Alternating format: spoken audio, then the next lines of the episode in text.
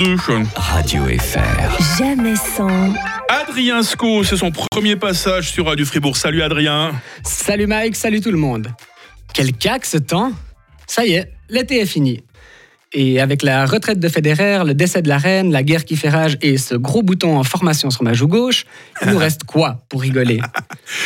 Eh bien, il nous reste les journées internationales. Ah, chaque jour sa grande cause à défendre. 7 mai, journée internationale du scrapbooking. 21 décembre, journée mondiale de l'orgasme. Pour les hommes, respectivement, journée mondiale de la simulation pour les femmes hétéros. 13 décembre, journée internationale de la raclette, soit une deuxième journée de l'orgasme. Avec tous ces sujets fondamentaux, ces nobles causes qui rythment notre calendrier, qu'est-ce qu'ils ont réussi à nous flanquer en ce 16 septembre? La journée internationale des transports publics. Ouais, pour une chronique humoristique, j'aurais préféré autre chose, mais je m'adapte. Bonne fête à tous les bus, trains, trams, bateaux et que sais-je encore. Big up également à ce monsieur, croisé à 6h30 ce matin sur la ligne 5, qui, une canette dans une main et sa boombox dans l'autre, m'a rappelé à quel point j'aime la proximité avec les autres êtres humains.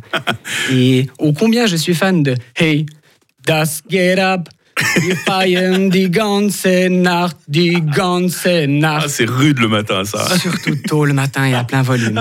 Mon pauvre. Sinon, comme il n'y a pas assez de jours pour célébrer toutes les choses importantes, il nous case plusieurs journées internationales le même jour. Aujourd'hui, c'est aussi la journée internationale de la protection de la couche d'ozone. Le 16 septembre 87, après que la NASA ait découvert un énorme trou dans la couche d'ozone, nos chers dirigeants réagissent. Ils prennent leur jet privé direction Montréal pour trouver un accord dont l'objectif est, je cite, de diminuer, voire d'éradiquer les substances comme les aérosols qui appauvrissent la couche d'ozone. Avoir un, un objectif aussi peu ambitieux, c'est comme dire oui, j'arrête de fumer, mais seulement le mardi. Et de 15h30 à 16h15. Il a fallu 22 ans pour que tous les pays du monde se reconnaissent le problème et signent l'accord. À ce rythme-là, on devrait approximativement arrêter de vendre des sprays pour chiottes senteur brise de l'océan en 2195. C'est bien calculé. Ça va. On a le temps de s'habituer à consommer moins de choucroute et autres flageolets d'ici là. Aujourd'hui, c'est également la journée internationale à pied à l'école. Dans une multitude de pays, des enfants doivent encore marcher des kilomètres chaque jour pour avoir accès à l'éducation. Et nous, on met en place une journée internationale de Papa, pose ton SUV, j'ai découvert que j'avais des pieds, je vais les utiliser. Belle époque. Je dis ça, mais j'exagère. J'aimerais terminer cette chronique en tirant mon chapeau à toutes les personnes qui participent activement au succès des pédibus, et ce, tous les jours de l'année.